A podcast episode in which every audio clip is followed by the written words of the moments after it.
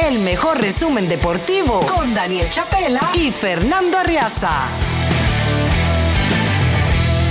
Nuestra audiencia pedía NFL dedicarle minutos al deporte, a la liga tan importante en este país, la más importante, la que más dinero mueve, y nadie mejor que Pablo García para incorporarse cada martes acá al Expreso Deportivo, arroba Pablo A. García E, periodista venezolano en CNN en español Deportes y siempre con la gentileza de venir acá a nuestros estudios. Bienvenido, Pablo. Un gusto siempre, Fernando, y bueno, un placer hablar además de esta NFL que se está poniendo cada vez más eh, interesante, ¿no? Con el paso de las semanas. Estamos ya en la quinta, así que, eh, bueno, si quieres entramos de una vez en materia con el equipo de la casa, ¿no? Con los Dolphins. La semana 5 que ya se cumplió ayer y que terminó ayer y que tuvo el domingo ese partido en el que los Dolphins... Mm, volvieron a ser contundentes. Le ganaron 31 a 16 a los New York Giants acá en su casa. Con otra vez eh, Tua en plan estelar. Descríbenos lo que fue ese resultado que, que, bueno, pone al equipo en la cumbre. Son 308 yardas para Tua Tagovailoa con dos pases de anotación. Es cierto, dos intercepciones, pero eh, la gran noticia fue lo de Devon Akern, el eh, corredor de, del equipo de los eh, Dolphins, con 151 yardas, 11 acarreos. Y bueno, Tyreek Hill combinándose otra vez para 181 yardas por, mm. por aire con, con Tua. Pero además, no es solamente esto. Fernando, a ver, hay que tomar en cuenta que otra vez los Dolphins metieron más de 500 yardas en este partido, pero es contra una defensa relativamente endeble. El gran reto de los Dolphins, que con esto al menos llegan a 4 y 1, sí se establecen nuevamente en la cima de la eh, conferencia eh, eh, americana, en este caso en la, en la división del Este. Em, el, gran reto es ver cómo va a ser el rendimiento contra equipos de mayor nivel. Ya hemos visto cómo se le dificultó el tránsito con los Bills de Buffalo y con equipos de, de, mayor nivel como los que se va a encontrar más adelante en la postemporada. Pero esos son los partidos que tiene que ganar. Además, eh, permitiendo apenas 268 yardas. Muy buen esfuerzo de su defensa. Es decir, es un equipo que luce cada vez más eh, compacto y, bueno, hoy que solamente hay dos invictos en la liga, eh, sigue siendo uno de los equipos más interesantes, el de los Dolphins. Es un equipo que da espectáculo, ¿no? Es un equipo que tiene jugadores atractivos, Evans, Tua. el propio Tyreek Hill, claro. Tyreek Hill, el eh, ¿cómo se llama? El, andamiaje general del equipo de, McDonald's. Ofensivamente es un show. Ofensivamente provoca ver a este equipo jugar. Luego, insisto, este juego tan particular, este ajedrez del fútbol americano tiene defensa y ataque. Y en la medida en la que los dos estén acompasados, eh, es donde irá caminando con éxito el, el equipo que vaya a ganar el Super Bowl. Ojo, insisto, el equipo de Miami tiene una ofensiva potentísima de las mejores de la liga, pero tiene que ver todavía cómo responde esa defensa ante equipos de eh, mayor talante que el de los eh, Giants. Y quedó, como dices, eh, con 4 y 1 en la mm, división este de la conferencia americana en la cima con la derrota de los Buffalo Bills. Pablo ante Jacksonville, ¿no? Exactamente, en esta serie de Londres, en, esta London Series, que se está disputando precisamente en la, en la capital de, Inglaterra. Eh, Trevor Lawrence lanzó para 315 yardas con un pase de anotación. Josh Allen con dos touchdowns, 359 yardas, pero Jacksonville anuló completamente el juego terrestre del equipo de, los Bills. Ahí estuvo la clave del partido. Solamente le permitieron 28 eh, yardas por tierra a em, Jared Allen, perdón, a Josh Allen, perdón. Y a partir de ahí ya tú entiendes que eh, obligando a, a, lanzar nada más al equipo de, los Bills, pues se hicieron inoperantes ofensivamente hablando, sobre todo en la segunda mitad del partido, y controló muy bien el balón eh, el equipo de Jacksonville, 38 minutos de control de pelota. A partir de ahí eh, es muy difícil. Cuando tú tienes más de, más de 35, 40 minutos de control de balón en el fútbol americano, es muy difícil ganar porque es un juego de 60 minutos, en teoría, ¿no? Sí, sí.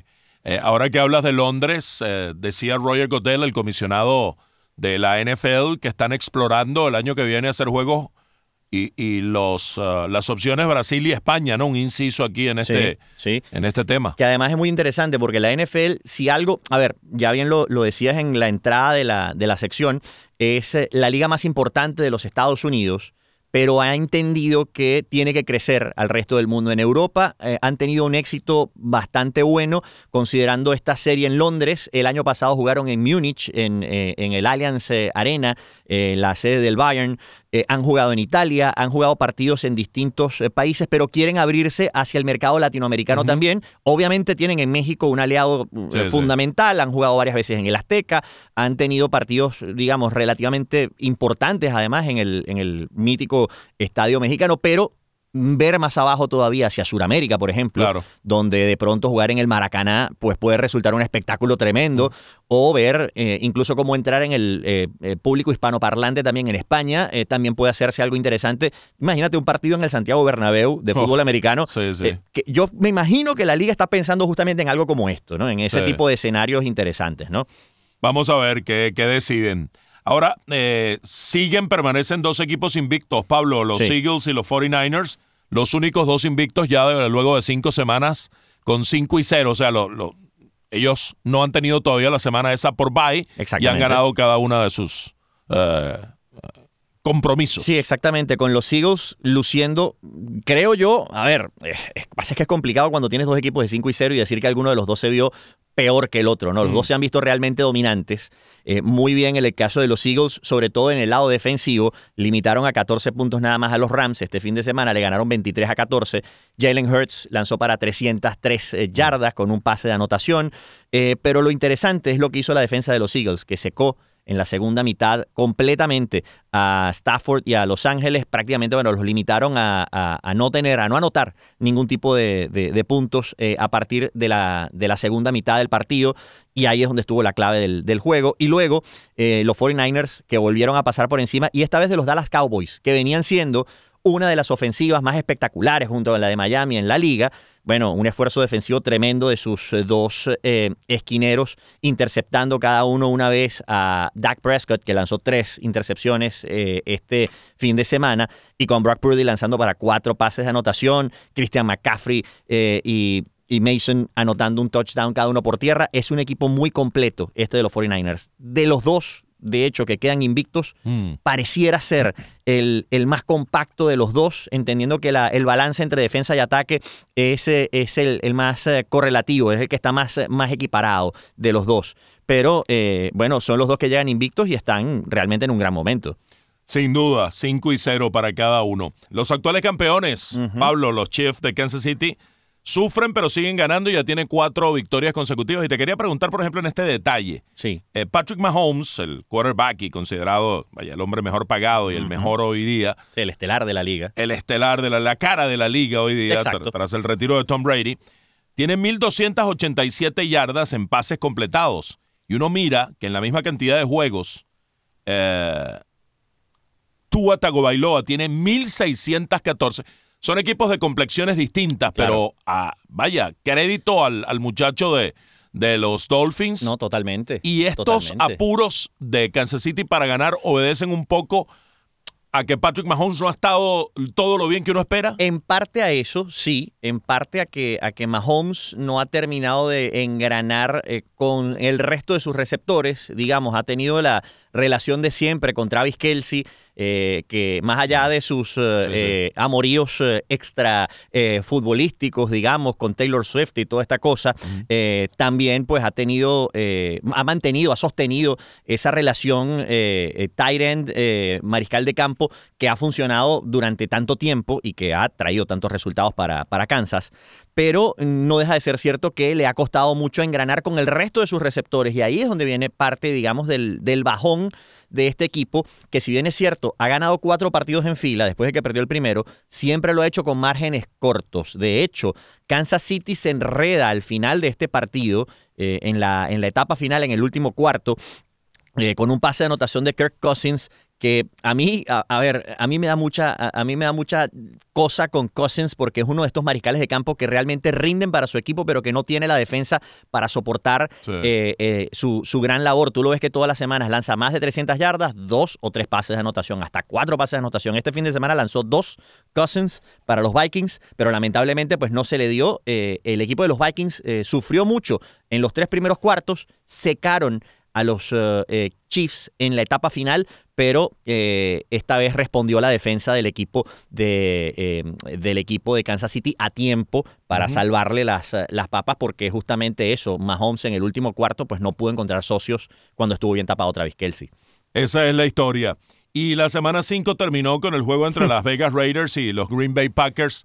Pablo, reapareció Jimmy, Jimmy Garoppolo, que estaba en el, en el protocolo de conmoción, y pareciera que esto fue clave para que Las Vegas la, lograra la victoria. Sí, la verdad es que, bueno, la, reaparición de, de, Garoppolo en un partido que parecía que ninguno de los dos quería ganar. Mm. Eh, con, y con sobrada razón, llegaron al último, al, al último cuarto del partido con eh, ese marcador de 13 a 17, eh, con los dos equipos, digamos, eh, con el juego cerradito. Green Bay, en ese caso, mejor dicho, perdón, Las Vegas lanza una intercepción, Garópolo lanza una intercepción justamente empezando esa segunda mitad que marca, digamos, ese camino en el que Green Bay se pudo acercar en el marcador pero el equipo de Las Vegas termina, em, termina dejándole la puerta abierta dos veces en ese último cuarto a Green Bay para que lo aprovecharan y el equipo de Green Bay siempre flaqueó, sobre todo en las últimas jugadas del partido con eh, Jordan Love lanzando una intercepción, la tercera de él en el partido, lanzó tres intercepciones anoche el eh, mariscal de campo de los eh, empacadores de Green Bay,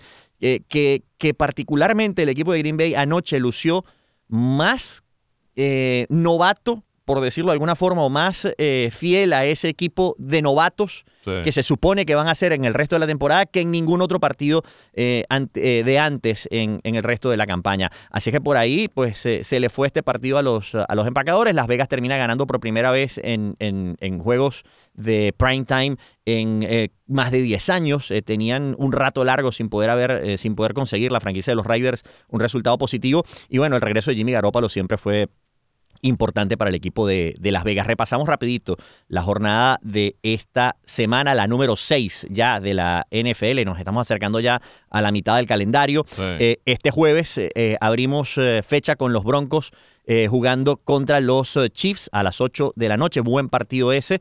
Eh, para, ver, para ver hasta dónde, digamos, los Chiefs pueden soltarse con cierta facilidad contra un equipo que no lo está pasando nada bien, el de los Broncos. Eh, juegan los Colts y los Jaguars, este es un muy buen partido, esto ya el domingo a la una de la tarde. Los Panthers eh, juegan contra los Dolphins, partido interesante para el equipo de los Dolphins para mantener ese buen ritmo que traen contra unos Panthers que están en el 4 y 0, o 0 y 4, perdón, que han perdido todos sus partidos. Los 49ers van contra los Browns, los Lions contra los Buccaneers, buen partido este, 4 y 15 de la tarde. Eagles Jets, 4 y 25 de la tarde también. New York Giants contra los Bills a las 8 de la noche el domingo y el lunes por la noche los Cowboys de Dallas contra los Chargers de Los Ángeles. Así que es bastante factible que el equipo de la ciudad, los Dolphins, en casa de nuevo en el Hard Rock, Exactamente. pongan su marca en 5 y 1, en 5 y 1, sí, y pensando en que, bueno, los Bills y los Giants pues tienen un partido ahí eh, complicado, de los, los Bills deberían poderlo resolver, pero eh, la pelea en esta división va a estar entre esos dos equipos. Ya está más que claro. Muy bien, lo comentamos el próximo martes. Siempre agradecidos, Pablo. Un gusto siempre, Fernando. Un abrazo. Qué bueno tener a Pablo García acá en el Expreso Deportivo conversando sobre la NFL todos los martes acá en el programa. Con Daniel Chapela y Fernando Arriaza no necesitas ver los juegos. Ellos te lo cuentan.